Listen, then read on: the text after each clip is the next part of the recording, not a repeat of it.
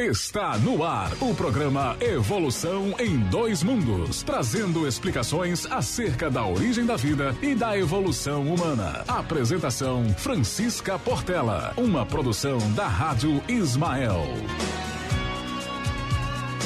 Boa noite, boa noite a todos os amigos ouvintes da Web Rádio Ismael. Mais uma vez estamos aqui para apresentar o programa Evolução em Dois Mundos, que traz conhecimento a respeito da evolução humana e da origem da vida.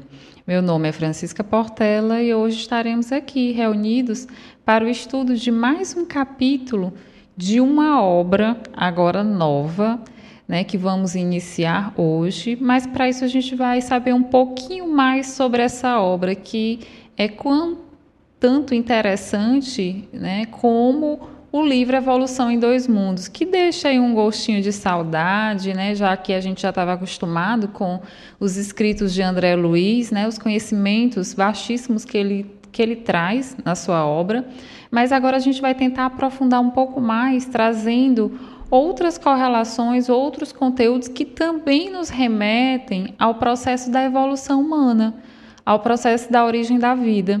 Só que dessa só que agora a gente vai é, vê na abordagem do espírito áureo, é, que é uma obra que é psicografada por Hernani Trindade Santana. E eu já havia até mostrado para vocês na aula anterior, então ele é um livro da editora FEB, certo? E é, essa obra, o Espírito Áureo, vai trazendo várias informações a respeito da evolução. No entanto, esse processo de evolução ele também vai correlacionar com o quê? Com o nosso universo. Então, nós estudamos muito a respeito da Terra, enfim, mas ele vai trazer também mais informações a respeito do universo, do fluido cósmico universal e também de várias, vários estudos da ciência a respeito desse processo da evolução.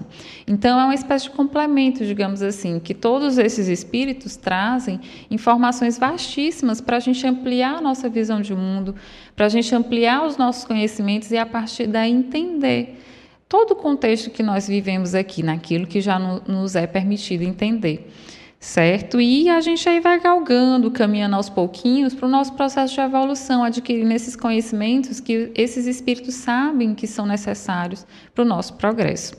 Então, esse livro, Universo e Vida, tá? Ele foi psicografado por Hernani Trindade Santana. É, vamos ver aqui só um pouquinho sobre o autor, porque como o Evolução em Dois Mundos pelo espírito de André Luiz, psicografado por Chico e Valdo Vieira, a gente já conhece é, um pouco mais sobre Chico, né? Então, assim, às vezes não precisava nem a gente falar muito sobre é, o autor que psicografou, mas já Hernani Trindade Santana pode ser que muitos não conheçam. Então, ele nasceu é, em 1926. É, me chamou bastante atenção porque é um, um espírito encarnado que já veio ali com digamos assim, condições de trazer informações vastíssimas a respeito desse processo de evolução. Então, ele encarnou em 1926 em Salvador, Bahia. Ele ocupou vários cargos na FEB. E aqui no livro traz citando alguns deles, como, por exemplo, ele foi assessor da presidência da FEB é, entre 77, 1977 e 1995. Então, tem bastante experiência aí no movimento espírita, né? E não só no movimento espírita, mas assessorando um cargo que requer, digamos assim, bastante sabedoria, conhecimento, né? Que é a direção de uma casa espírita e ainda mais, eu não digo nem casa, né? Uma federação espírita. E também ele foi suplente do Conselho Fiscal por vários anos e membro efetivo do Conselho Superior de 1976 a 2000. E trabalhou incansavelmente no movimento espírita e desencarnou em 2001. Então, a gente vê aqui que traz relatos de algumas obras também que ele publicou, como Amar e Servir, Canções do Alvorecer, Correio entre Dois Mundos, Notações de um Aprendiz e Universo e Vida, além de várias mensagens recebidas no Grupo Ismael da Federação Espírita. Então, é, Hernani Trindade Santana, a gente pode falar que foi um, digamos, um espírito que veio servir realmente é, com as suas atividades mediúnicas como intermediário aí da mensagem, trazendo aí, permitindo trazer para todos nós.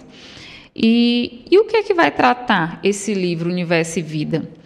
Então a gente colocou aqui no início, tá, é, do livro, um, o resumo que o livro traz a respeito é, do assunto que ele vai abordar, como se fosse uma sinopse, não é isso? Então vamos lá. Vamos iniciar aqui. Universo e Vida, pelo Espírito psicografado por Hernani Trindade Santana. E o que, que o livro vai trazer? O Espírito Áureo transmite em Universo e Vida valiosas revelações e transcendentais conceituações da, das realidades extrafísicas, é, tradições e fatos da historiografia do além-túmulo. A obra descreve a formação do universo, da vida e da terra, em particular sobre a ação de Jesus, que presidiu a sua formação e a dos seres vivos. Comenta ainda questões de responsabilidades da energia e evolução, ressaltando a missão de transformação do mundo pelo Espiritismo. Ou seja, essa sinopse resume bem, inclusive ele vai trazer é, muito logo de cara nesse primeiro capítulo, essa questão é, da energia da função do espiritismo e da função até mesmo dos espíritas, né, que abraçam o espiritismo para poder realizar a missão que ele fala aqui, que é a mais importante, é a missão de autotransformação.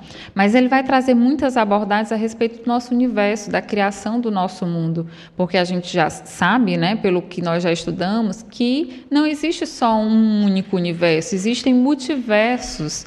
Há várias moradas na casa do meu pai. E esse livro, Universo e Vida, vai falar justamente da criação desse universo. Então, a gente vai iniciar aí falando, é, antes de adentrar propriamente no capítulo 1, eu trouxe aqui algumas considerações a respeito do Evangelho segundo o Espiritismo. Então, no primeiro capítulo, no capítulo 1, Não Vim Destruir a Lei, no tópico ali aliança da ciência e da religião, então o Evangelho vem nos trazendo várias informações a respeito dessa aliança. Então, qual é a nossa concepção a respeito, por exemplo, ciência e religião se unem? Ciência e religião é algo separado? Se é separado, por que, que, que está nesse patamar de dicotomia, né, de extremos? Será é pela ação do homem porque realmente não é, os seus conhecimentos não conuam, não é, acabam se interligando. inclusive, no livro Universo e Vida, é, ele traz até aqui falando: o campo atual de pesquisas de conhecimento sobre os astros possibilita que o homem reveja seus conceitos sobre o universo na marcha inconsciente da ciência à procura de Deus.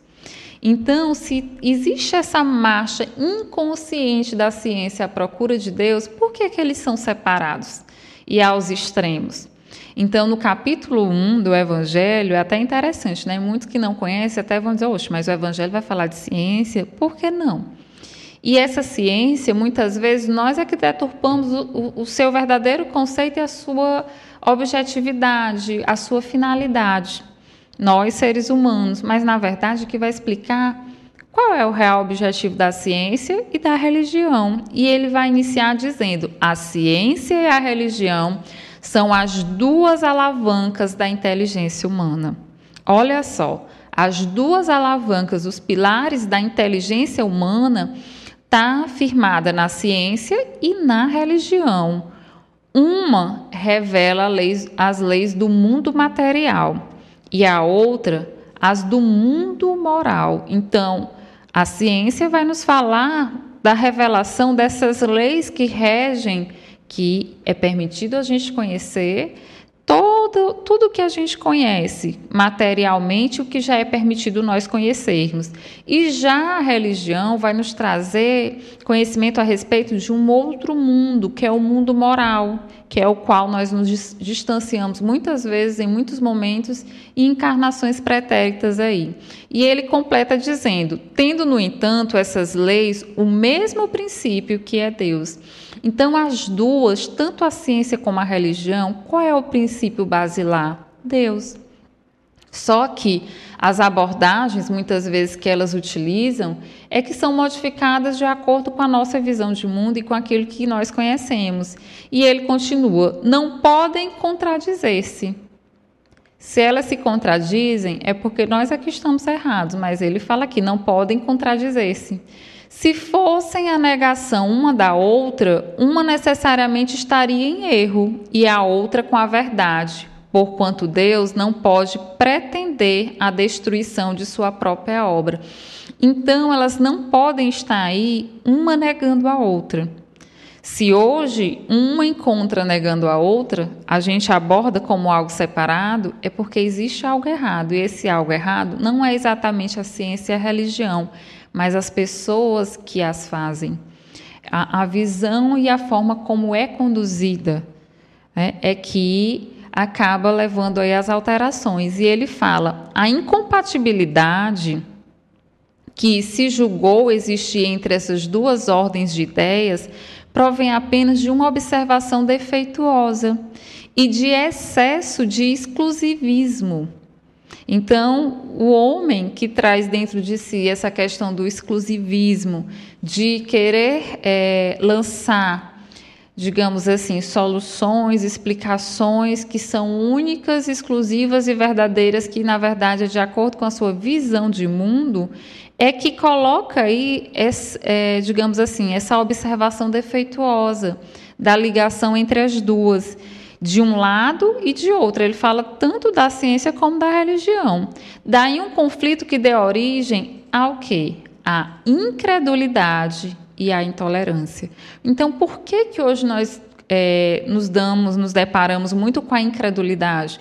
É, a, a, gente acaba vendo muitas pessoas que se ligam a determinadas religiões e elas não permanecem, porque elas não conseguem entender o real significado é, do que a palavra traz, porque muitas vezes a própria religião ela entra, digamos assim, em distonia com o que o próprio evangelho está falando, com a própria mensagem em si. Né? E já a intolerância, por quê? Porque como eu considero a minha visão a única correta e que é baseado em provas muitas vezes exclusivamente materiais, então eu acabo sendo intolerante com a visão da outra parte. Só que, como nós somos imperfeitos, então todos os locais que nós estamos, nós acabamos aí não tendo uma visão completa, porque todos que estão encarnados quando estão encarnados, a sua visão já é limitada. Encarnou, a visão limitou. Mesmo que o espírito que esteja encarnado seja um dos mais evoluídos. Mas, com exceção de Jesus, todos nós que estamos aqui, quando nós encarnamos, é porque existe algo, alguma coisa que nós temos que aprender. Uns em grande monta, outro em menor, mas existe algo a aprender. E a nossa visão limita, porque a gente vê as coisas e age conforme a nossa visão de mundo, que vai se ampliando de acordo com a encarnação e com os, com os conhecimentos que nós estamos adquirindo, adquirindo todos os dias, como, por exemplo, o estudo desse livro. Então, a origem da incredulidade, da intolerância, ela também vai se basear justamente nessa dicotomia da inteligência humana que está pautado na ciência e na religião. E ele continua: são chegados os tempos em que os ensinamentos do Cristo têm de ser completados. Ou seja, aqui já está afirmando que os conhecimentos que nós já temos até então, os ensinamentos que nós já entramos em contato, estão incompletos. Estão incompletos por quê? Porque nós ainda não conseguimos entender. E tem de ser completado em que o véu intencionalmente lançado sobre algumas partes desse ensino tem de ser levantado. Então, o véu, as máscaras que nós trazemos, que é, deixa nublada a nossa visão, não permite a gente enxergar de, uma forma correta, de uma forma real, tem que ser levantado, tem que ser tirado. E ele fala em que a ciência, deixando de ser exclusivamente materialista, tem de levar em conta o elemento espiritual. E em que a religião, deixando de ignorar as leis orgânicas e imutáveis da matéria, como duas forças que são apoiando-se uma na outra e marchando combinadas, se prestarão mútuo concurso. Então, uma vai se apoiando na outra. Enquanto a ciência ela tem que levar em conta é, essa questão do elemento espiritual, porque como é que nós vamos comprovar, como é que nós vamos, é, de certa forma, estudar algo e querer obter a resposta completa, a completude de tudo, se nós não consideramos o espírito que é a base de tudo.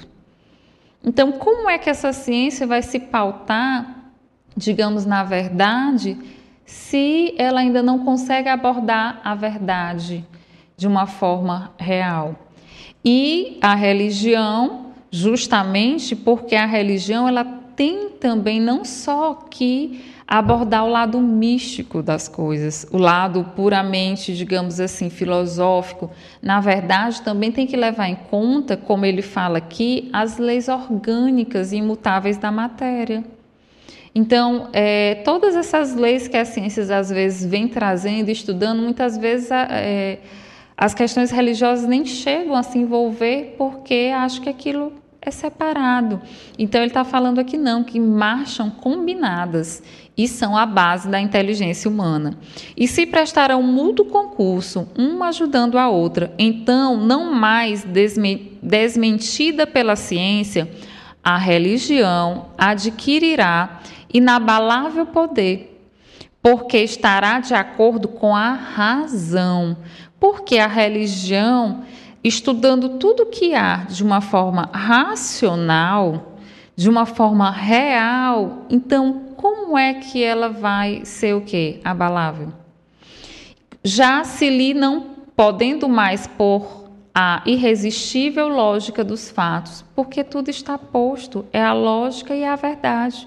Então, uma religião que se pauta apenas no achismo, apenas nas visões de mundo do, das pessoas que estão encarnadas, como nós não somos é, seres evoluídos, lógico que a nossa visão de mundo vai ser limitada. Então, quando vem, por exemplo, o Espiritismo, o Espiritismo, na verdade, não é um homem que vem trazer conceitos, visões, que vem falar das leis divinas. Na verdade, é o que? São os espíritos, espíritos superiores, que vêm trazer uma mensagem e essa mensagem nada mais é do que o próprio Evangelho de Jesus, mas agora trazendo uma roupagem mais clara e também trazendo o que? Revelações que antes nós ainda não estávamos preparados para entender, mas que agora nós estamos. E a ciência, ela tem que acompanhar esse progresso. Porque agora não, não dá mais para a ciência simplesmente se pautar no achismo e, e exclusivamente no materialismo, porque agora o espiritismo ele vem trazer bases materiais, dados que os espíritos nos trazem para dizer, para nos revelar a realidade, a verdade, nos trazer o que? A razão. Então, como ele continua aqui, a ciência e a religião não puderam até hoje entender-se porque, encarando cada uma as coisas do seu ponto de vista exclusivo, reciprocamente se repeliam. Faltavam que, com que encher o vazio que as separava, um traço de união que as aproximasse. Este traço de união está no conhecimento das leis que regem o universo espiritual e suas relações com o mundo corpóreo. Leis tão imutáveis quanto as que regem o movimento dos astros e a existência dos seres. Uma vez comprovadas pelas experiências, essa, essas relações, nova luz se faz que nova luz é essa? Uma vez que a gente comprova essas experiências, essas relações, mostrando que elas não são indissociáveis, que se liga, que existe a matéria, mas interligada à matéria existe um espírito, e que a matéria nada mais é do que a externalização dessas potencialidades do espírito, porque se não houvesse espírito, não existia, não existiria matéria para poder o que haver essa interação. Então, o que, que acontece aqui? Nova luz se fez quando há uma verdadeira intera interação entre a, a ciência e a religião. E que luz foi essa? A fé.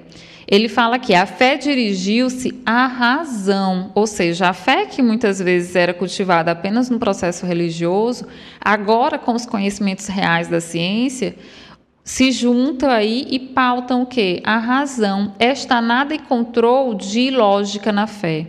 Vencido foi o materialismo. Então, o resultado disso tudo é o quê? É vencer o materialismo que prega apenas a existência de algo aqui momentâneo, que só existe a matéria, só existe essas relações que nós vivemos aqui no corpo material, numa única encarnação e que pauta várias das nossas atitudes, inclusive nossas atitudes religiosas. Mas a partir do momento que nós consideramos, é, conhecemos essas leis que regem o universo espiritual e essa correlação dessas leis com o mundo corpóreo, com o mundo material, tudo fica mais claro.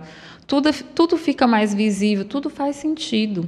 E a ciência ela não vai conseguir lograr êxito em tentar descobrir tanto essa verdade que ela procura se ela não consegue ver a verdade ou se ela não leva em consideração algo crucial, que é a constituição desse universo, que é a constituição material e espiritual de tudo aquilo que existe aqui no universo, aqui no planeta Terra.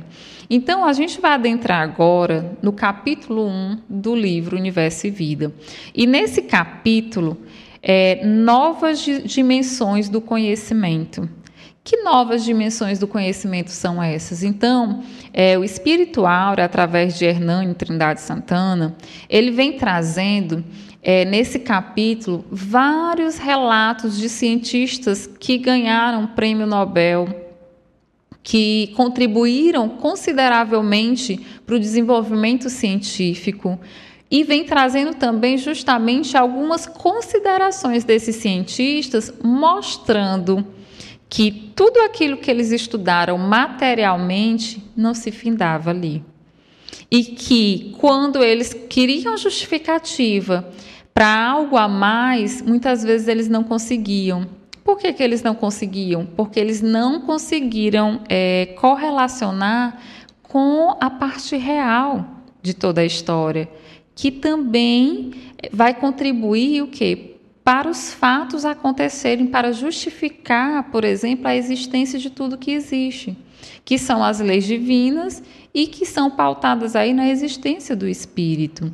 Então, nesse capítulo, esse pequeno resumo que tem aqui que vocês estão vendo, que são pequenos tópicos, não é o livro exatamente que traz, apesar dele citar no capítulo, mas eu tirei de um resumo que fala a respeito da obra. E nesse primeiro capítulo vai ser abordado, e, e a, inclusive a fonte desse resumo está aqui embaixo, tá, pessoal? E o que, que ele vai falar nesse capítulo? A missão da ciência. Qual é a missão da ciência? Quais foram as conquistas que a ciência conseguiu adquirir até o momento? A morte da matéria, a busca do espírito pela ciência, relações com a comunidade cósmica e a missão dos espíritas. Então vamos lá. Conquista da ciência. E Áureo vai falar. Há muitas coisas novas no campo atual dos conhecimentos e das pesquisas sobre astronomia que estão forçando a inteligência humana a rever os seus conceitos sobre os universos na marcha inconsciente da ciência à procura de Deus. Então, eles chegaram no ponto de estudar o universo e descobrir tantas coisas sobre esse universo, mas, no entanto, é, isso está instigando o seu processo de inteligência, que nós vimos que esse processo de inteligência, lá no Evangelho, fala que está pautado na ciência e na religião e que está instigando e que está levando esse homem a rever os conceitos que ele trazia sobre esse universo. Nós lembramos que antigamente se estudava Copérnico, aqueles outros estudiosos falaram que da teoria heliocêntrica, é, que a Terra era o centro do universo, chegou até a cogitar que a Terra era plana em um determinado momento, depois se falou que ela era esférica, depois ovoide, enfim, foram vários estudos aí o homem especulando sobre esse universo.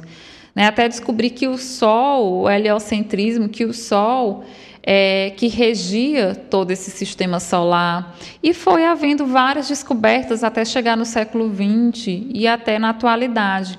Então, o que, que acontece? O homem ele está numa marcha.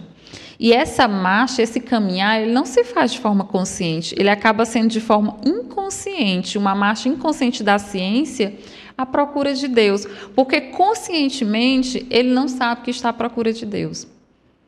Mas se ele está procurando a verdade, conhecer toda essa matéria, conhecer tudo que existe no universo, então, onde ele pode chegar é o conhecimento de Deus. Porque Deus é, é tudo que a gente tem até poucas palavras para definir, porque Deus é imenso. Deus é a grandiosidade desse universo. Deus foi que criou cada partícula foi que criou é, tudo que nós possamos imaginar que justifique a criação de uma determinada matéria, ou de uma energia, ou de uma onda. Então, tudo isso foi criado por Deus. Então, se eu quero descobrir e justificar cada uma dessas coisas que eu não consigo entender, então, inconscientemente, o homem está se, tá se levando até o conhecimento de Deus. E ele vem falar sobre isso. Então, ele fala de novas dimensões do conhecimento e ele vai citar vários, é, digamos, vários estudiosos que trouxeram contribuições para a ciência até os dias de hoje. E ele continua dizendo: tal é a velocidade atual do progresso dos estudos humanos que, a partir do ano de 29, o valor do raio de curvatura do universo passou a ser deduzido das equações que Einstein formulou em 1912 e 1915. Aliás, a ideia de Einstein de um universo finito e ao mesmo tempo ilimitado comporta hipóteses ainda em aberto, pois até agora não se pôde medir a densidade média da matéria para identificar-se o seu valor crítico limite. Então, na época de Einstein, como ele fala aqui, em 1912 e 15, Einstein, com suas diversas leis, né, da gravitação universal, enfim. O, o que, que ele deduziu? Que esse universo ele tinha fim, mas ao mesmo tempo ele era ilimitado. Por que, que ele chegou nessa dicotomia? Que o universo era finito, mas ao mesmo tempo ilimitado? Porque ele não conseguia algo para justificar. E a gente vai ver aqui que muitas vezes você não vai conseguir identificar é, a velocidade de uma partícula e também é, medir o tempo ou o local onde ela esteja. Quando você começa a, a querer mensurar para poder determinar é, o local onde a partícula está, para prever futuramente aonde ela vai estar, ou para prever, de certa forma, o seu movimento, ou a sua conduta, ou a sua organização diante de algo, a gente vai ver pelo princípio da incerteza de Heisenberg e de outros estudos também, que não tem como prever. Porque quando a gente usa, digamos assim, dois parâmetros, na verdade, um a gente não vai conseguir prever. A gente, quando determina um, imprecisa o outro. Quando determina o outro, imprecisa um. E eles falam isso aqui. Então, por quê? Porque o conhecimento que eles têm só permite chegar até ali. E a gente vai ver que, partindo de, dessa dedução, eles acabam é, criando uma espécie de possibilidade de aceitar algo maior, algo divino, que rege tudo isso, que possa justificar o injustificável que eles não entendem, ou que eles não conseguem expressar em fórmulas matemáticas. Né? Então, é a partir daqui que vai surgindo aí a contribuição, principalmente no século XX, é, de novas dimensões do conhecimento para poder dar um passo para o estudo do espírito. E por isso que ele fala no início do livro que o homem ruma inconscientemente para Deus, porque várias mentes, mentes brilhantes vieram até aqui mas intuído pelos espíritos, e eles descobriram tudo que hoje nós temos, mas com a permissão divina. Porque se não fosse com a permissão divina, o homem não, não conseguiria chegar ao resultado que já chegou, de conhecer tantas, tantas coisas. Então, Einstein, ele chegou a fazer várias definições que contribuíram significativamente para a ciência. Nesse livro, pessoal, assim, quem é físico, quando for ler, vai ler cada um desses pesquisadores e vai lembrar até das fórmulas, das teorias, enfim, porque ele traz muito essa parte da física mesmo. Inclusive, vai até abordar um pouquinho implicitamente sobre a física quântica. E, continuando, Áureo fala: enquanto se discute ser ou não aberto ou fechado o universo conhecido, em contínua expansão ou em permanente criação de matéria nos espaços intergalácticos, nesses espaços entre as galáxias, porque existem várias galáxias, o astrônomo soviético, em nossa opinião bem mais próximo da realidade, traz à discussão a ideia de que o universo em que vivemos realmente é curvo e fechado como entendeu Einstein. É apenas uma metagaláxia, além da qual muitas outras ostentam, no infinito, diferentes características de espaço e tempo. Ou seja, já na visão desse astrônomo soviético, o que é que ele fala? Que o universo realmente é curvo e fechado.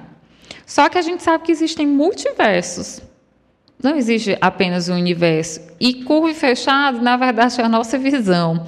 E ele fala que é apenas o universo, ele é apenas uma metagaláxia, ou seja, vai além de uma única galáxia. São um conjunto de várias galáxias, do qual ostentam no infinito diferentes características de espaço-tempo, em que, infinitamente, porque não sabe mensurar quantas existem, cada uma delas vai ter características específicas de espaço e de tempo.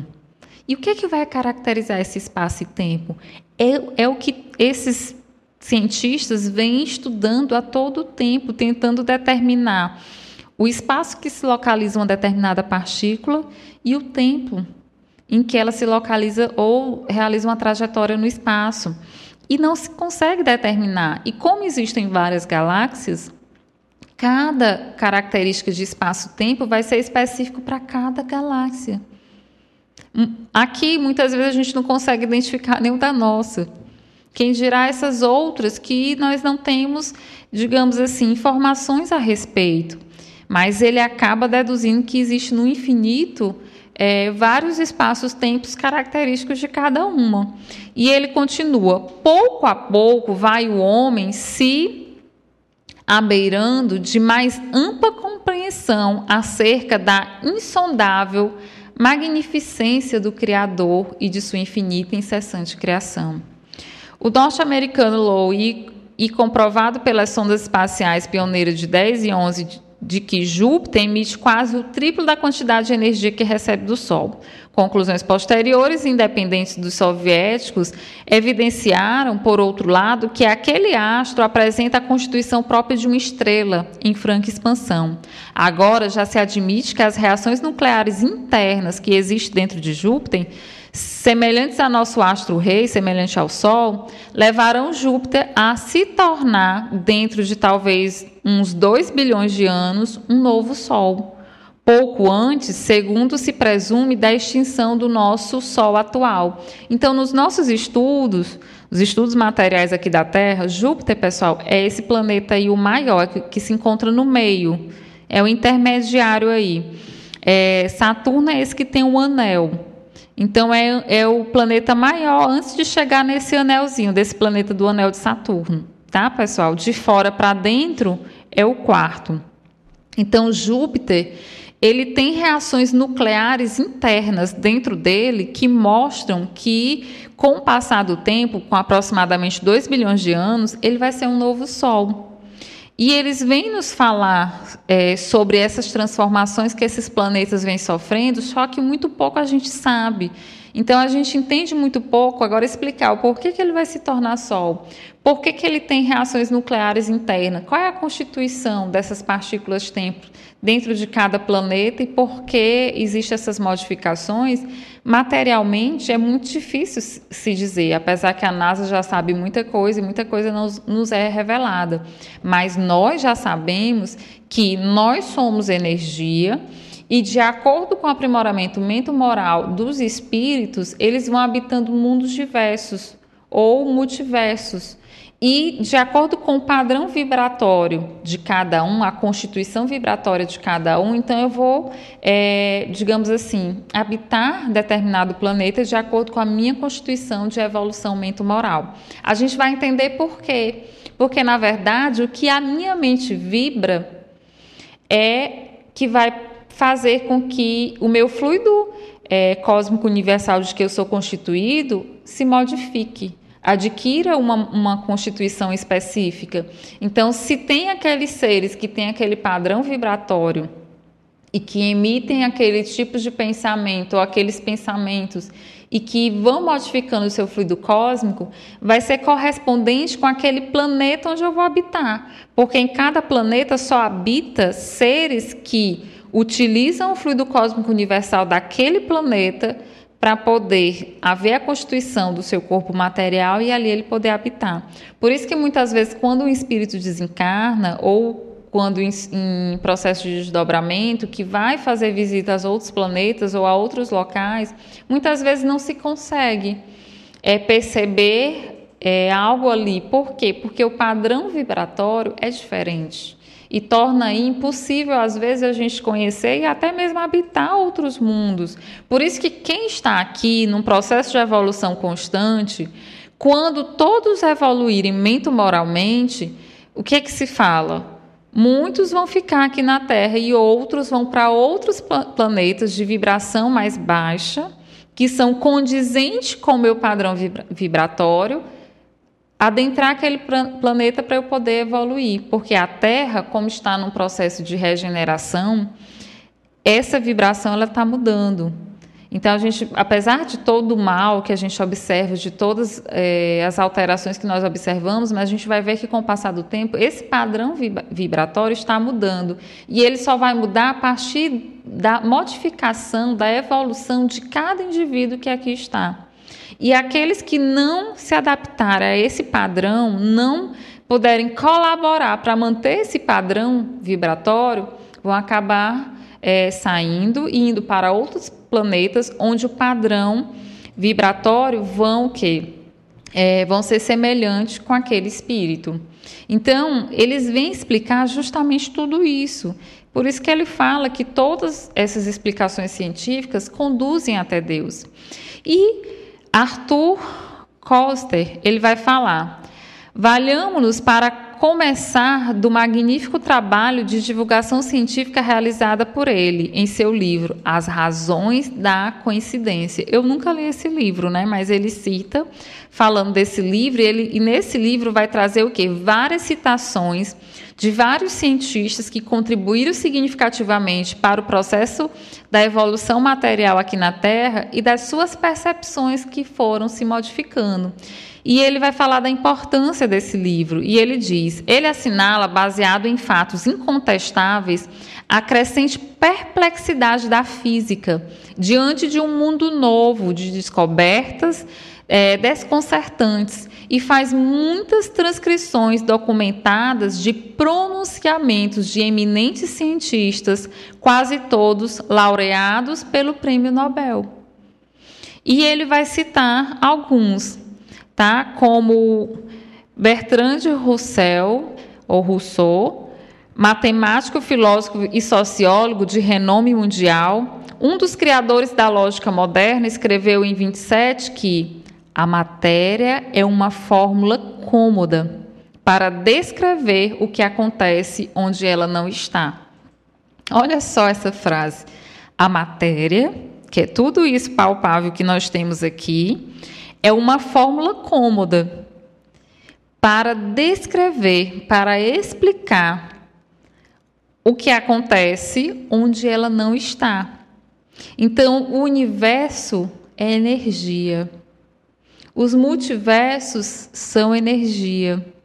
E nós queremos utilizar fórmulas materiais para explicar essa matéria onde ela não existe, onde ela não está. Ou existe, mas existe um outro tipo de matéria hum, que é menos densa e mais sutil. Então, eles a gente vê aqui que eles começam a perceber o que realmente é, a vida espiritual vem explicar. E Heisenberg, através Heisenberg, pessoal, ele falou do princípio da incerteza. Né? Ele fala aqui o princípio da indeterminação, mas é o princípio da incerteza de Heisenberg. Esse aqui eu já conheço um pouco mais porque ele é da, fala da química também. Existem algumas coisas da química que abordam esse princípio de Heisenberg.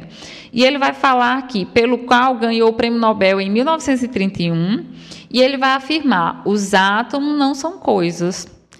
Uma vez chegados ao nível atômico, uma vez que a gente tem a matéria e chega até o átomo, porque a gente sabe que a matéria vem de, de constituição mais grosseira e vai chegando até as partículas menores, que são os átomos, e depois dos átomos nós temos o quê? Os nêutrons, os prótons, os elétrons, e depois deles nós ainda temos subpartículas atômicas, que são partículas ainda menores prósitons, nêutrons, deutérios, enfim, existem várias, várias outras constituições.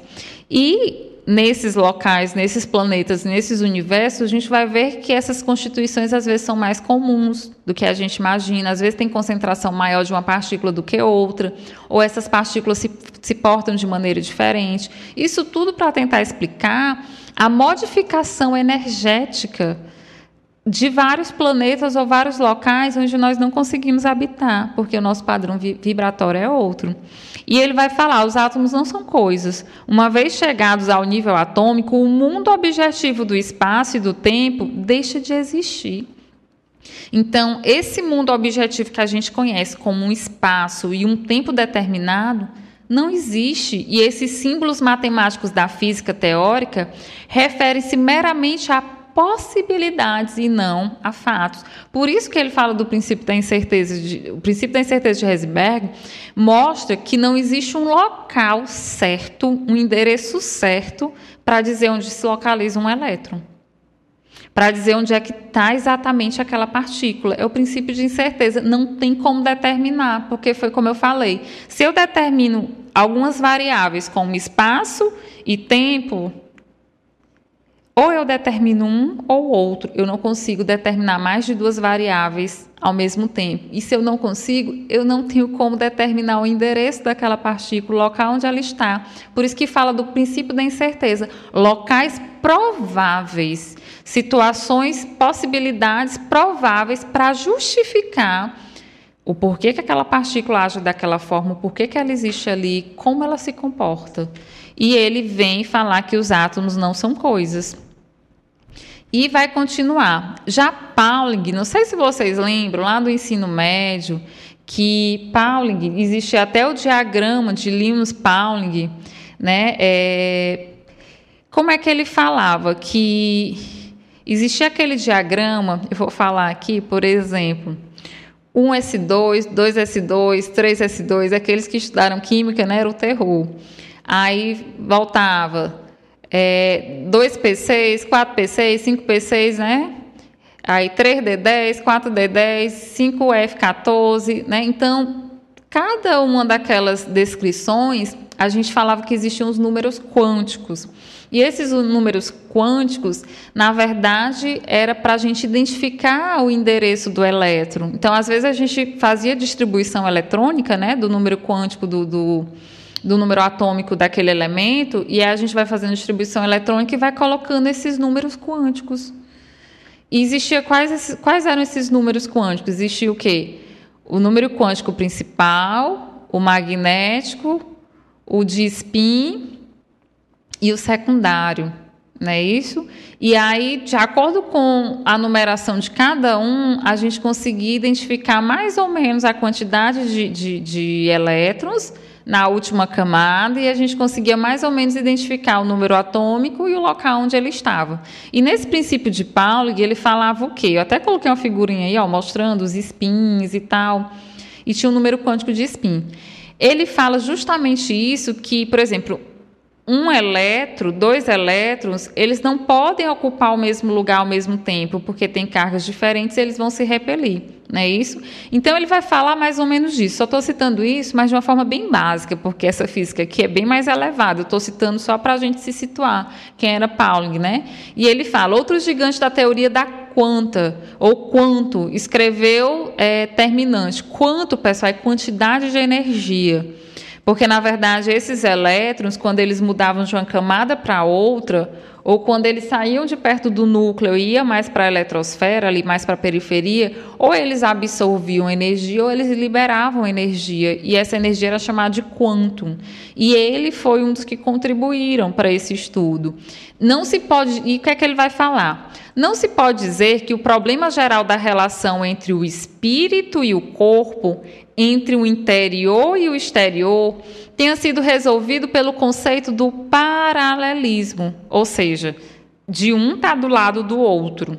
Ele acha que é, essa relação espírito-corpo não se resolveu só com essa teoria de dizer que um está do lado do outro.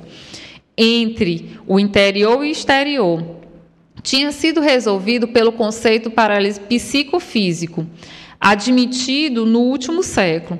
A ciência moderna talvez nos tenha feito compreender melhor essa relação ao formular o conceito de complementariedade na própria física. A solução mais satisfatória seria se o espírito e o corpo pudessem ser interpretados como aspectos complementares da mesma realidade. Então, é uma mesma realidade. Eu, Francisca, sou um espírito encarnado, é uma mesma realidade. Eu tenho um corpo material e tenho o meu espírito. Sem o espírito, eu não consigo permanecer aqui. Então, um complementa o outro. E ele fala que na física moderna, é, é, essa relação do corpo e espírito vem ser explicada não por uma situação de paralelo, um está do lado do outro, não, mas um está complementando o outro. Se um complementa o outro, se eu tiro um, o outro fica incompleto. Se eu deixo só o outro, aquele também vai ficar incompleto. Então tem que existir conjuntamente para poder o quê? Exercer as suas potencialidades. E ele vai continuar citando aqui esses teóricos. É, Henry ele vai falar que é um professor de física da Universidade de Yale. Ele vai falar o quê? Que em fins do último século chegou-se a pensar que toda interação envolvida envolvia objetos materiais. Hoje já não se pensa assim. Sabemos agora que existem campos absolutamente imateriais. Antes se achava que tudo se justificava por matéria. Hoje, com a física moderna, ele fala que tem campos que não são materiais. As interações mecânicas da quanta dessa energia, né, pelo movimento de elétrons, de campos físicos, que eles chamam de psi, é interessante, talvez divertido, salientar que o psi dos físicos tem em comum com o psi do, da para, dos parapsicólogos, certo caráter abstrato e vago. Eles vão falar desse enquanto de energia, que os físicos chamam de psi, e que esse mesmo psi é também esse mesmo psi que a parapsicologia utiliza. Só que a parapsicologia vai falar o quê? De energia. E a física também vai falar de quê? De energia. E o interessante é que ele diz que, que é igual a esse mesmo psi. Então aqui começa a ter aquela ideia de que não existe só algo material para justificar a matéria, mas existe o quê? Campos absolutamente o quê? Imateriais. E aqui eles começam a entender a questão do pensamento. Essa energia que eles chamam de quantum, que é movimento de elétrons, na verdade está relacionado com esse psi. Essa quantidade energética que na física explica para falar de alguns campos imateriais e que na parapsicologia também fala, e eles ainda admitem que é praticamente a mesma coisa. E aí a gente trazendo para a questão da Gênesis, por exemplo, o que, que a Gênesis fala? Que a força mental, que é o que? Radiação eletromagnética, não é isso?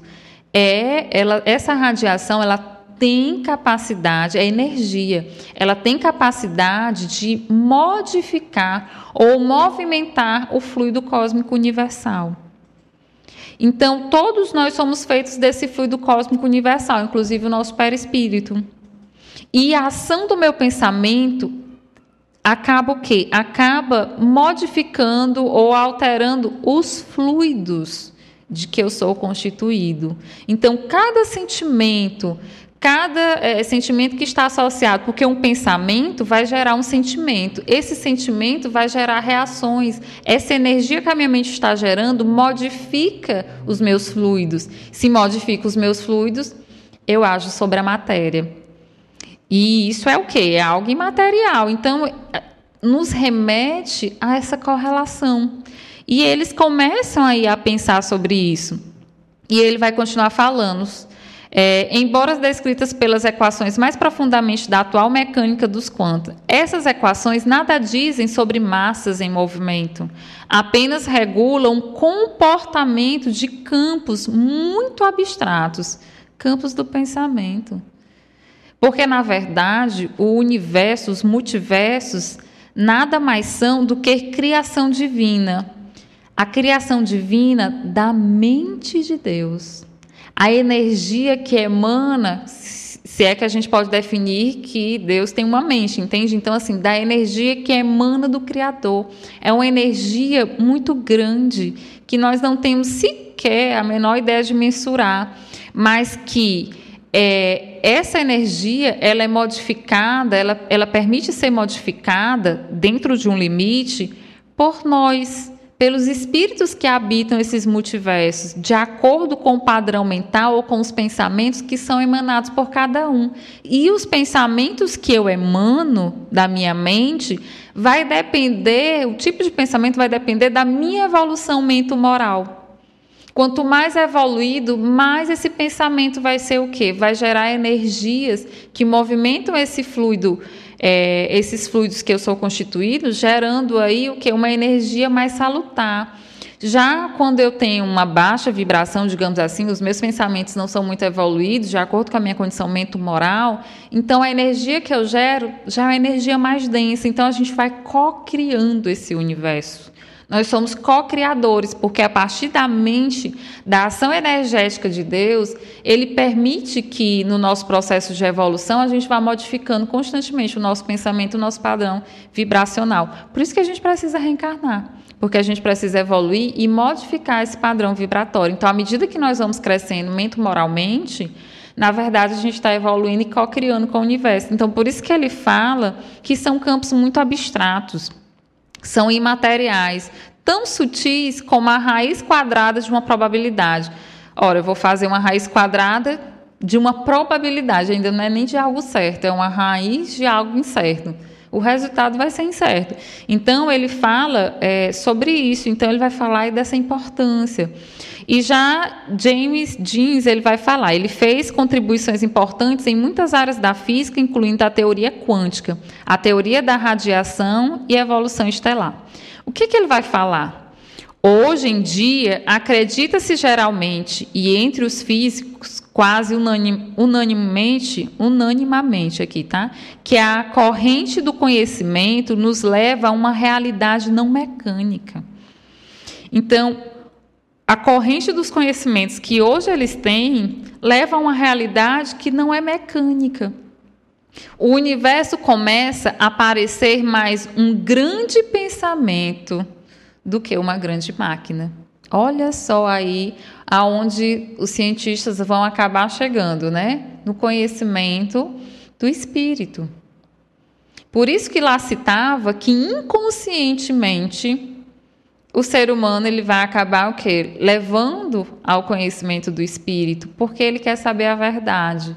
E diante de todos esses estudos que eles estão realizando, a verdade é a existência de um mundo espiritual e de um mundo material, e que nós somos corpo e espírito. E Arthur também ele vai falar no livro A Natureza do Mundo Físico, de 1928, sintetizou suas conclusões numa só frase a matéria-prima do universo é o espírito. Olha só. As conclusões, vocês estão vendo como ele falou, que aqui são vários estudiosos que ganharam Nobel, que contribuíram para estudos do universo, enfim, os físicos sabem explicar melhor. E aqui, é, Fissoff, não sei se se pronuncia assim, astrônomo eminente, sugeriu a possibilidade da existência de partículas elementares do material espiritual. Então, ele já começa aí a ver que existem partículas. Além de existir partículas, que partículas são essas? Material e espiritual. Que matéria é essa? Que propôs fossem chamadas de mindons, ou do inglês espírito, né? Eu nem sei se pronuncia assim, mas que quer dizer espírito em inglês. Nosso universo, escreveu ele, não é mais verdadeiro do que o dos neutrinos. O que é os neutrinos, pessoal? Não falei para vocês que existe um átomo esse átomo tem elétrons, nêutrons. Não é a mesma coisa de nêutrons, não, tá, pessoal?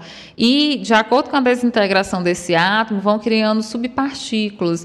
E cada uma delas vão ter as suas características. Então, o neutrino é uma partícula subatômica, menor do que o átomo sem carga elétrica, porque a gente sabe que o elétron não tem carga elétrica negativa, né, menos um, né?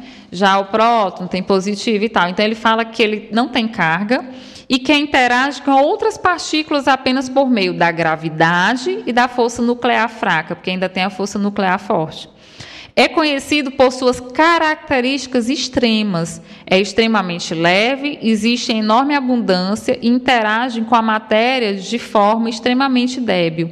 Ele não reage muito bem com a matéria, mas em outros planetas, em outros locais, eu não lembro qual foi o planeta, mas ele, não sei se é no Sol, ele existe em grande quantidade. Então, são o quê? São subpartículas que aqui na Terra a gente conhece as suas proporções, onde encontrar e tal mas em outros locais já se conseguiu identificar algumas partículas subatômicas, porém é, não se justifica por quê e nem sabe mais ou menos as proporções, porque na verdade vai estar relacionado com o grau vibracional dos seres que ali habitam, inclusive da constituição daquele planeta. E ele vai falar que essas novas partículas são os mindos, né, que é espírito em inglês. Nosso universo escreveu não é mais verdadeiro do que o dos neutrinos. Eles existem, mas num espaço diferente, regido por leis diferentes. Em nosso espaço, nenhum corpo pode ultrapassar a velocidade da luz, isso no nosso espaço. O neutrino, no entanto, não está sujeito a campos de gravidade, nem eletromagnéticos. Então, ele pode estar aqui na Lua, pode estar na Terra, pode estar onde as gravidades são diferentes. Se eu não me engano, na Lua acho que é 0,6, né? E aqui é um, aproximadamente um. Então, a gravidade em cada, em cada planeta, em cada local é diferente. Então, eles não vão sofrer a ação da gravidade. Já as nossas partículas sofrem, porque quando eu estou aqui, as minhas partículas o quê? Se adensam e eu tenho uma resposta. Quando eu estou na Lua, eu flutuo. Né? Então, tem uma diferença. E já aqui ele fala que os neutrinos não. Então, portanto, não está condicionado ao nosso limite de velocidade e pode ter o seu tempo diferente. Poderá até se deslocar mais rapidamente do que a luz, o que o faria relativamente é, retroceder na nossa escala de tempo. Então, o que, é que ele está querendo falar aqui? Que existem partículas que nós conseguimos identificar, que nós estudamos, mas que eles conseguem se comportar ou conseguem existir em outros locais porque eles não sofrem ação nem da gravidade e nem da radiação eletromagnética. É diferente das nossas partículas, algumas partículas que aqui a gente conhece, que sofrem ação é, dessas duas constituintes.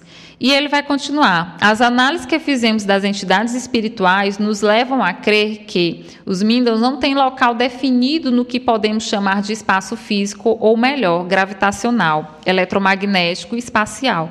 Eles não têm um local definido. Isso no que eles puderam saber, né? Sobre esse aspecto, lembram o neutrino, ou mesmo um elétron rápido.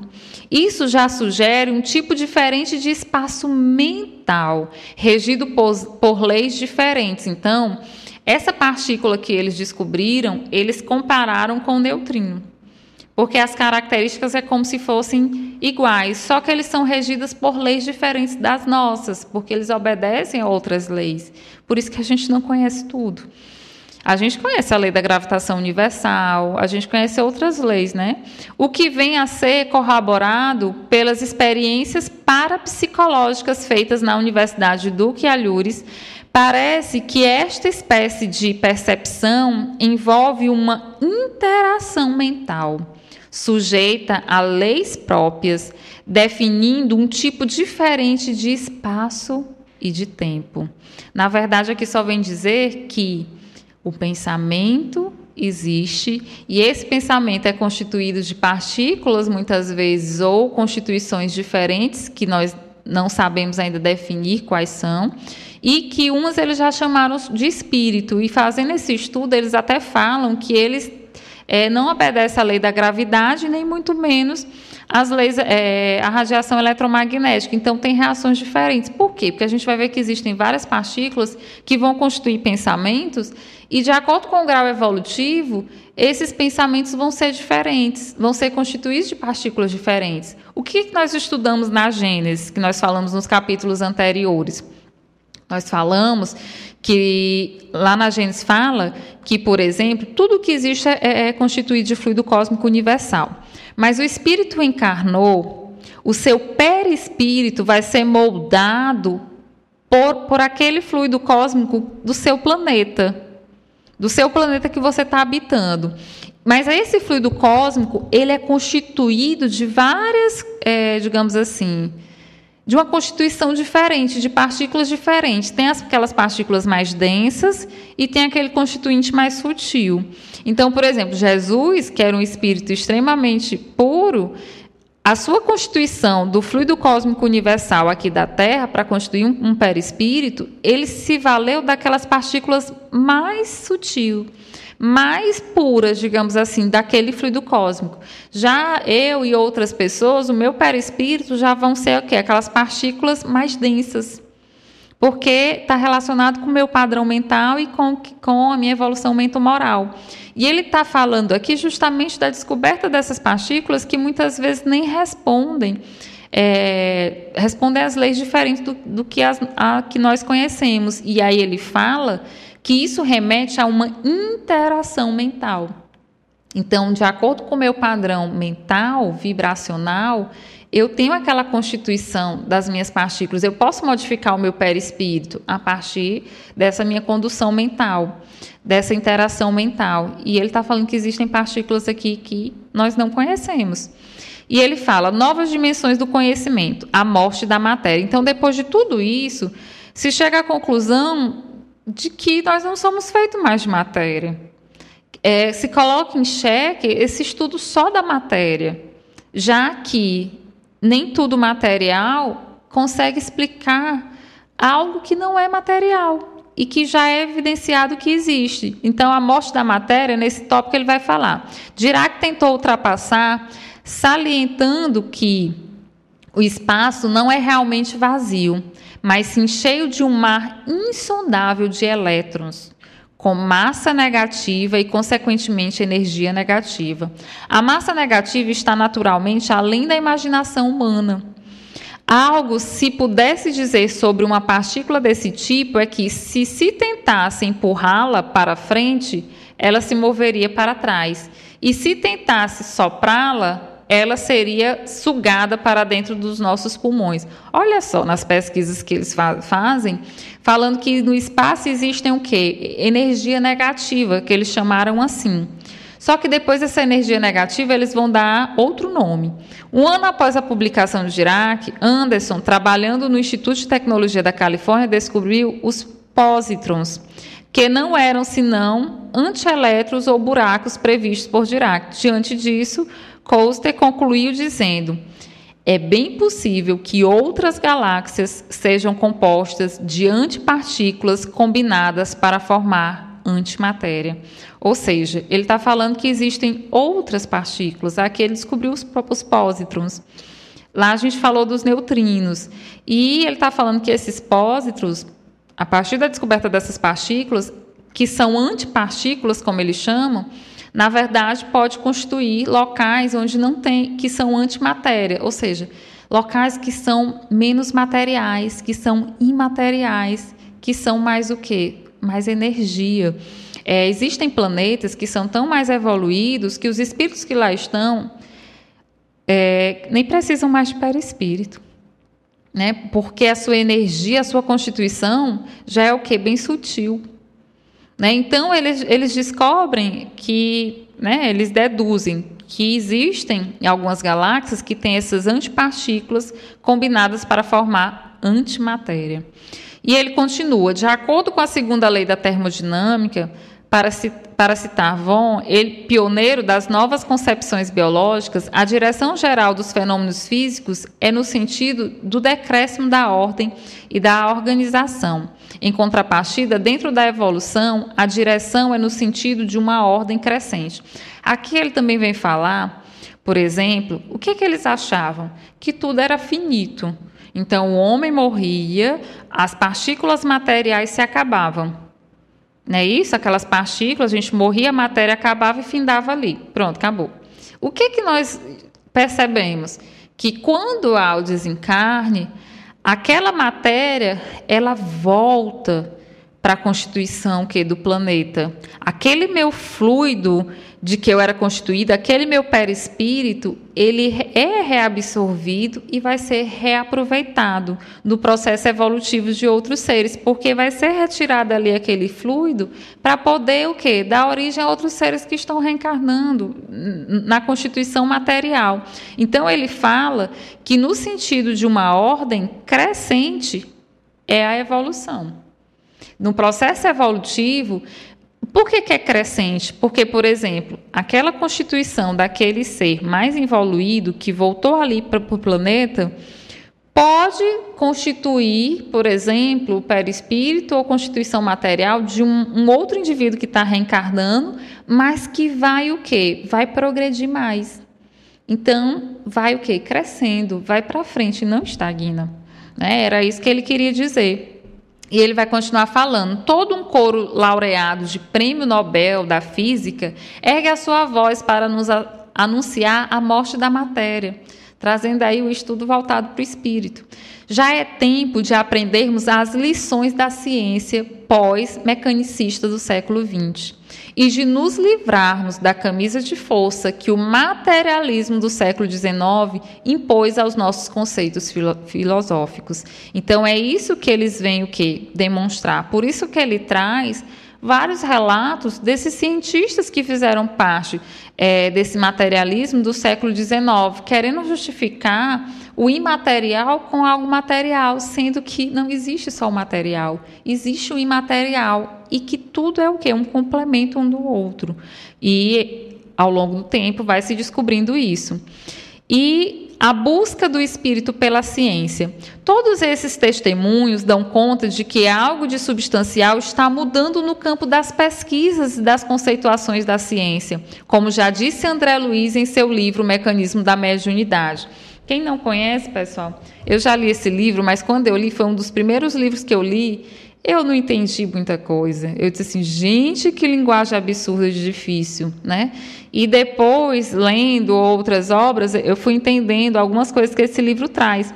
E ele vai falar é, de ondas, percepções, fótons, fluido cósmico, matéria mental, corrente elétrica, corrente mental, circuito elétrico, circuito mediúnico, enfim, vai falar da energia principalmente a energia do processo mediúnico. E é bem interessante, porque ele é, vem explicar algumas teorias que a gente está falando aqui. E ele vai falar: mais da metade do universo foi reconhecido como um reino de oscilações, restando a parte constituída de matéria igualmente suscetível de converter-se em ondas de energia. A matéria se, se transformando em energia. O mundo material como que desapareceu, dando lugar a tecido vasto de corpúsculos em movimentos, arrastando turbilhões de ondas em frequências inumeráveis, cruzando-se em todas as direções sem se misturarem.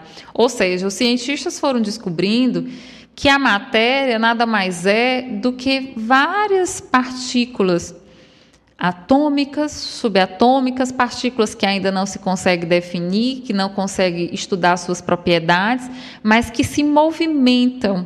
Esses corpúsculos, pequenos corpos que se movimentam no espaço, no tempo, com velocidades específicas, atemporais, enfim, com características próprias e que são inumeráveis, como ele fala, cruzando todas as direções, sem se misturar de forma separada. O homem passou a compreender, enfim, que a matéria é simples vestimenta das forças que servem nas múltiplas faixas da natureza. A matéria é só uma roupagem que está naquele momento que servem para as múltiplas faixas vibracionais da natureza. Isso aqui, pessoal, a gente pode até observar, sabe onde? Quando André Luiz vem nos falar, é, por exemplo, dos universos paralelos, ou que ele vem falar, por exemplo, daquelas camadas que existem, é, que são habitadas de acordo com o padrão vibracional de cada espírito, ele está falando disso. Então, quando ele fala que existem várias moléculas vibrando, várias moléculas que, de certa forma, como se estivessem soltas, né, no espaço e no tempo, na verdade, ele está corroborando justamente falando desses universos paralelos, desses locais. Então, por exemplo, é, em diversas esferas espirituais, eles vão envolvendo a parte física do nosso planeta. Então, a gente viu que tem, por exemplo, as esferas que tem é, as colônias espirituais, as regiões abismais, é, abissais, as regiões. Então, a gente foi vendo várias camadas. Então, cada camada é, específica, ela vai ser o quê? Vai atrair espíritos que estão vibrando em uma determinada sintonia. E, consequentemente, por vibrar naquela sintonia, eles co-criam, modificam o fluido cósmico que ali existem, existe, e ali vai formando o quê? O mundo mental que eles criam a partir daquelas partículas que eles constituem ali através do seu pensamento. E assim vai criando o quê? Várias camadas diferentes. Né? Várias camadas que, na verdade, são camadas criadas pelos meus padrões vibracionais. Então, são grupos que se reúnem que têm o mesmo padrão, que, na verdade, estão vibrando ali em energia e, consequentemente, usando moléculas diferentes. E no livro, por exemplo, aqui no livro A Construção da Mente, de Walter Oliveira Alves, eu já até trouxe aqui algumas citações dele, tá? Aqui para vocês, falando de DNA, de, da formação do sistema nervoso. Ele é muito bom, porque ele correlaciona justamente com esses conhecimentos. E ele fala aqui, ó, quanto às 11 dimensões propostas por Erdőr, considerando três espaciais, altura, largura e comprimento, uma temporal, que é o tempo, e outras sete dimensões curvadas, com outras propriedades ainda desconhecidas, de certa forma nos faz lembrar as esferas espirituais citadas por André Luiz, e mesmo por outros espíritos. O planeta Terra está envolvido por sete esferas espirituais cada uma dentro de sua própria frequência vibratória. Naturalmente, são apenas ideias aproximadas com divergências entre si, pois cada uma das dimensões espirituais também possui as três dimensões espaciais: altura, largura, comprimento e, obviamente, também possui a dimensão temporal. Os físicos afirmam que os universos paralelos não interferem uns nos outros, quando compreendem que as diferentes esferas interagem continuamente umas sobre as outras. Como é que elas interagem umas sobre as outras?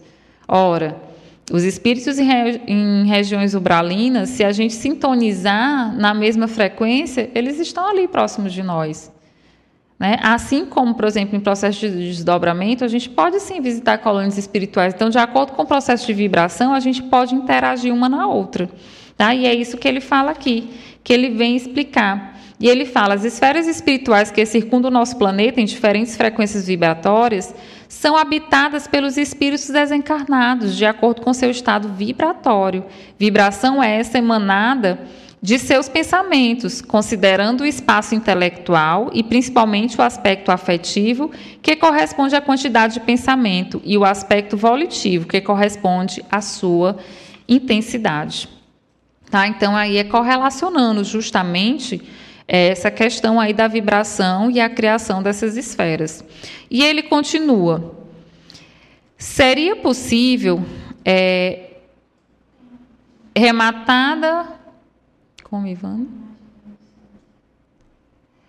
A Ivana até achou aqui para gente, ó, mostrando as esferas, a crosta, umbral grosso, umbral médio, as das, das é, colônias espirituais, como por exemplo nosso lar, Alvorada Nova, e as zonas elevadas. Então, cada uma dessas zonas, lá no centro, vocês estão vendo que existem a Terra.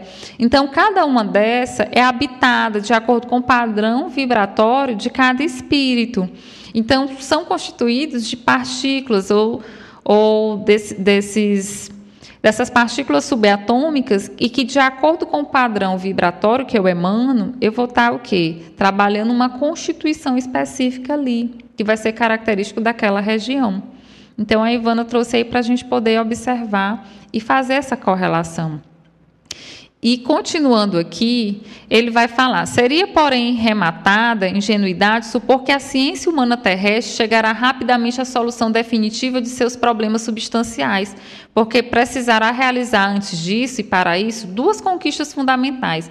Então, a gente pode se perguntar: mas por que, que os cientistas não descobrem tudo isso? Por que os cientistas não conseguem avançar? Que eles têm meios para isso. Só que ele está falando que essas conquistas vão depender de duas questões fundamentais. Primeiro, terá de reconhecer por seus próprios meios suas averiguações, seus cálculos e suas induções, se não a certeza, pelo menos, a probabilidade da existência do espírito.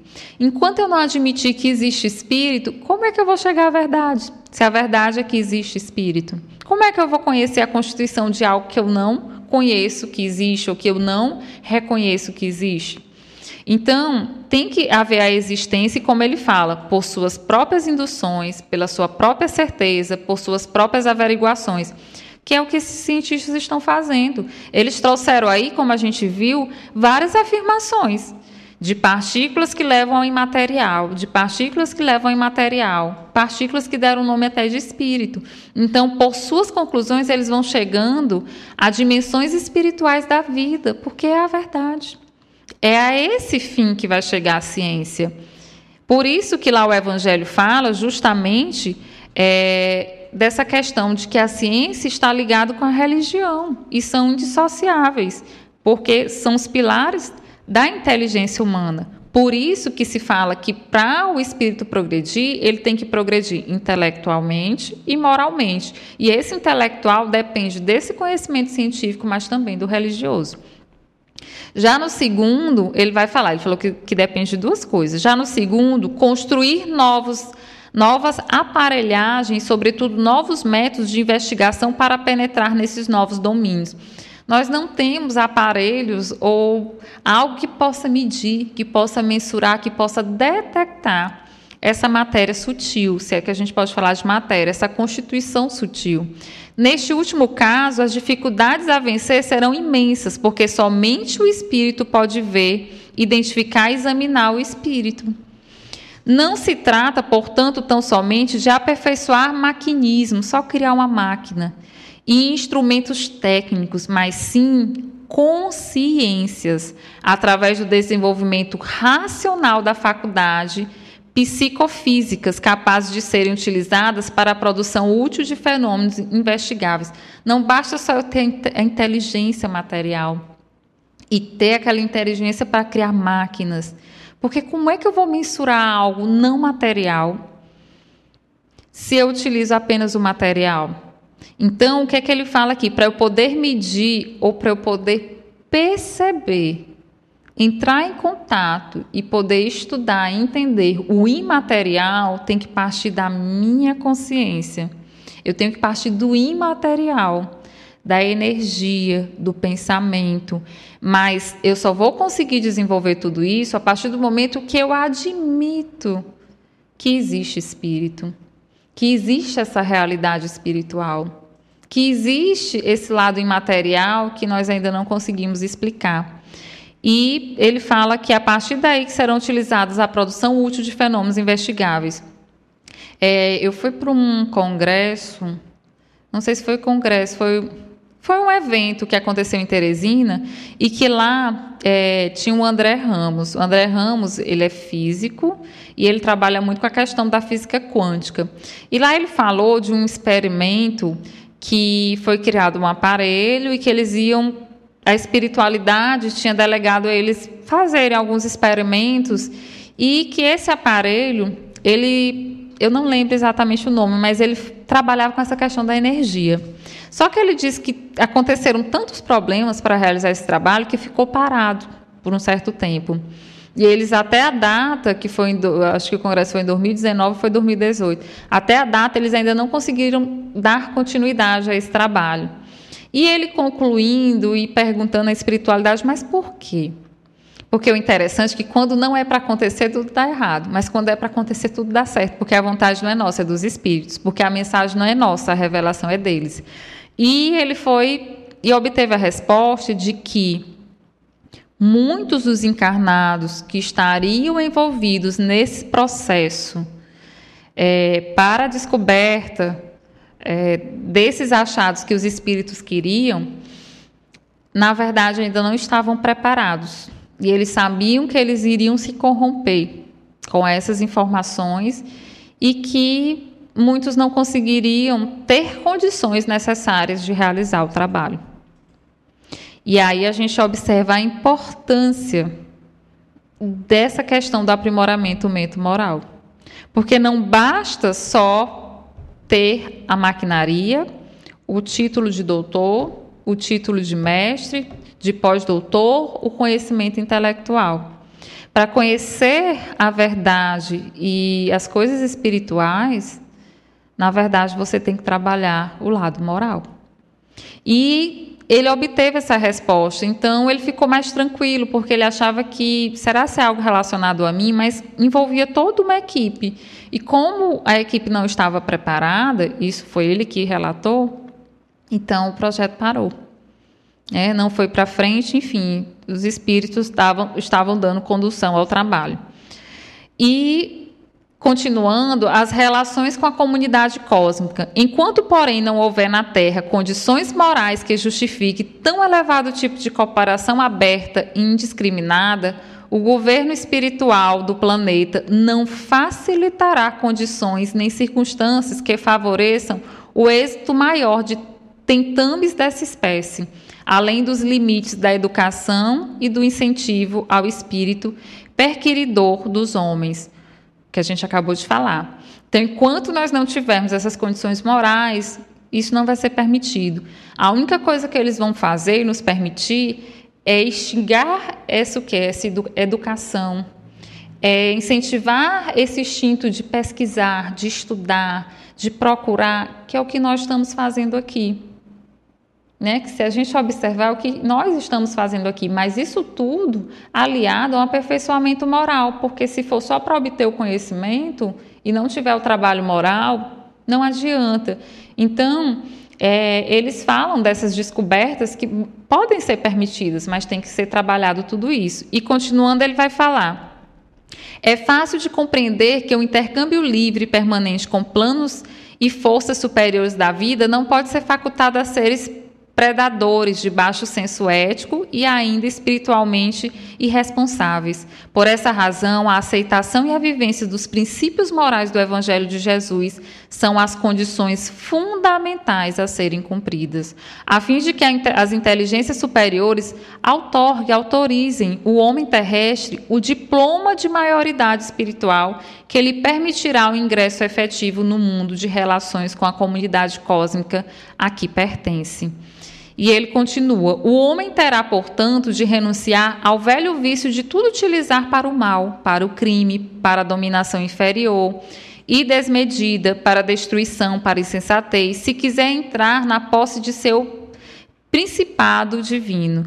Cumpre entendermos de uma vez por todas que a sabedoria eterna Lei simplesmente não permite, por automatismo de sua amorosa justiça, que recursos espirituais de alto nível se desenvolvam além de certos rígidos limites em almas ainda não decididamente afeitas ao bem. E ele conclui falando: teoricamente, ninguém mais discute no mundo o que o ser humano é um complexo psicofísico, mas na realidade o aspecto psíquico ainda é na Terra extremamente desleixado. a nossa mente, nós não trabalhamos essa mente, nós ainda somos extremamente desleixados. Talvez porque o homem terrestre quase, nada sabe ao seu respeito. Ele não conhece o espírito.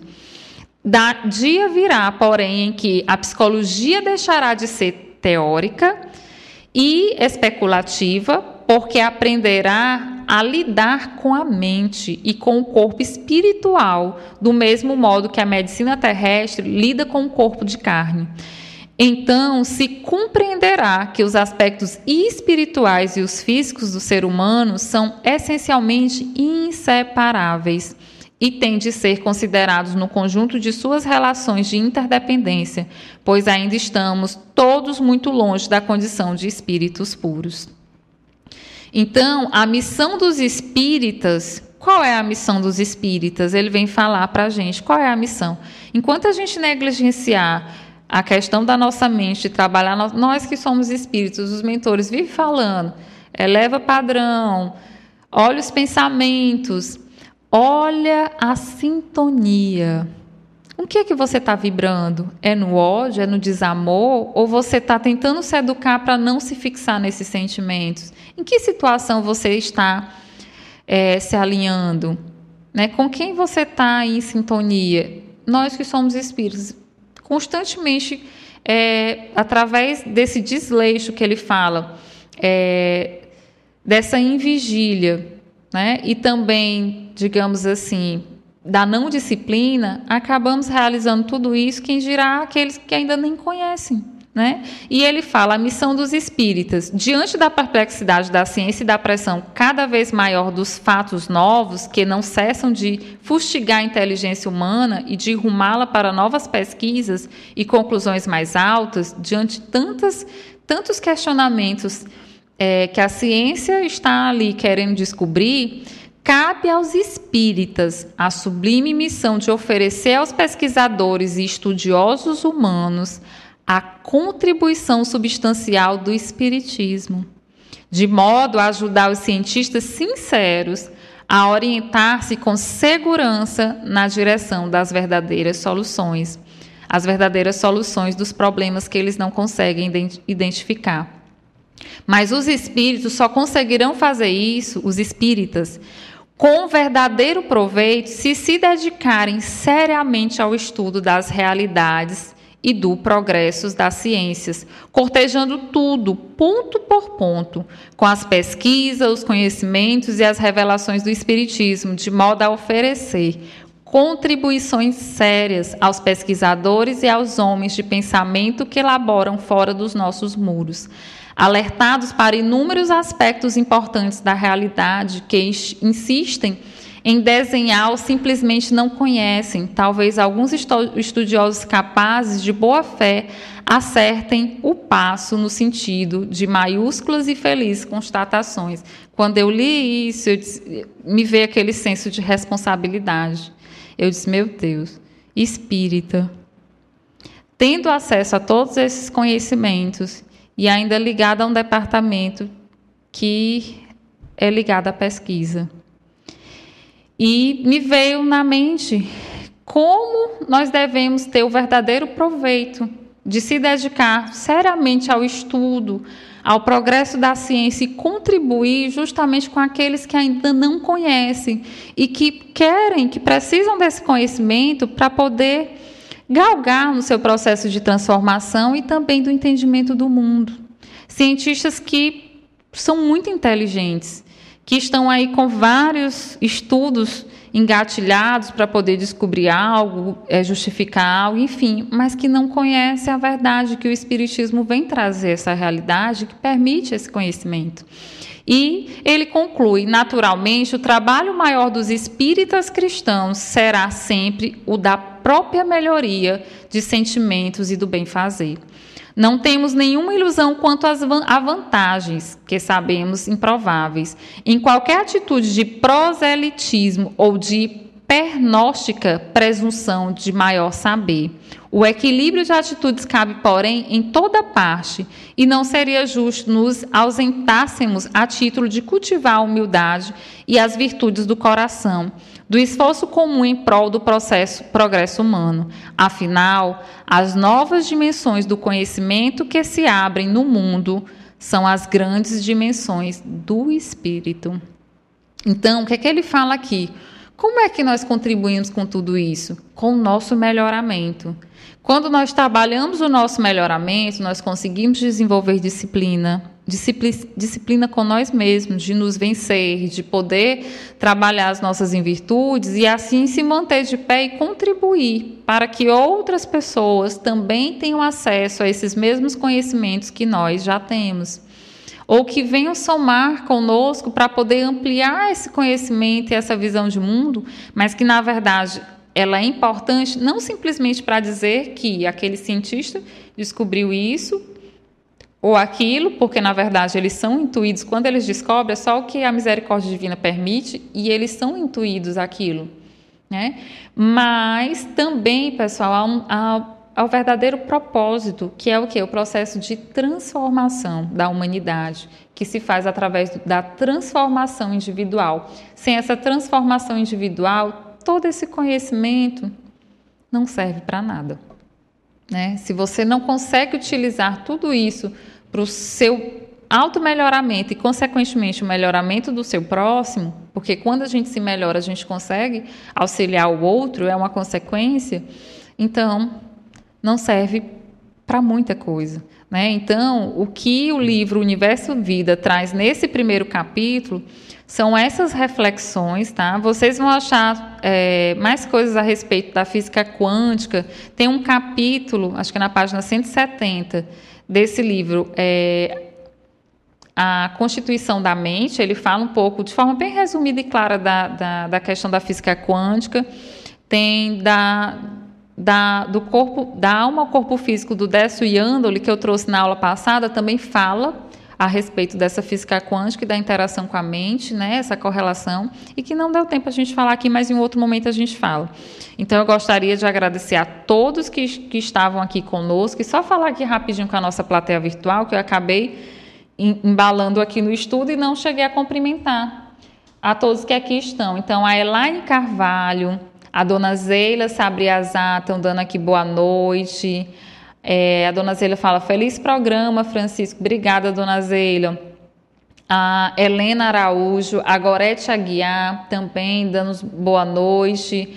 A dona Doroteia Freitas, a Francilda Oliveira, a Vera Lúcia Santos também, de Belo Horizonte, está aqui conosco.